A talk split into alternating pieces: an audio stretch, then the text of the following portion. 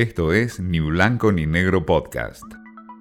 Adelantados, las historias detrás del deporte, por Martín Rubinstein. Comienzan unos nuevos Juegos Olímpicos después de un 2020 complejo, complicado por la pandemia. Finalmente llega a Tokio 2021. Habrá cerca de 160 atletas argentinos y lo más importante tiene que ver con los abanderados, confirmados que serán Santiago Lange y Cecilia Carranza.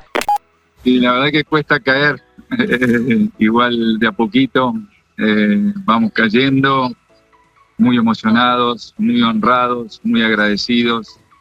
Y sí, si se siente esta emoción ahora, no quiero ni imaginar lo que se va a hacer eh, entrar al Estadio Olímpico con la bandera argentina esta gran dupla que fue medalla de oro en los últimos Juegos Olímpicos de Río de Janeiro. Y hablando justamente de Río de Janeiro, siempre es importante mencionar, recordar aquellos abanderados y abanderadas de los últimos Juegos. Río fue el gran Luifa Escola, el capitán argentino en básquet que serán estos sus últimos Juegos Olímpicos. En Londres 2012 la banderada fue Luciana Aymar, la Leona. 2008 para Emanuele Ginobili, en el 2004 y en el 2000 por primera vez en la historia argentina Carlos Espínola fue en ambas competencias el abanderado en 1996 Atlanta Estados Unidos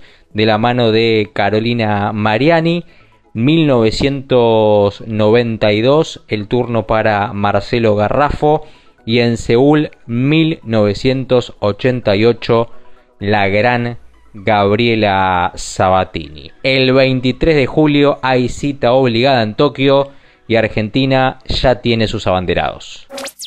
Esto fue Ni Blanco ni Negro Podcast.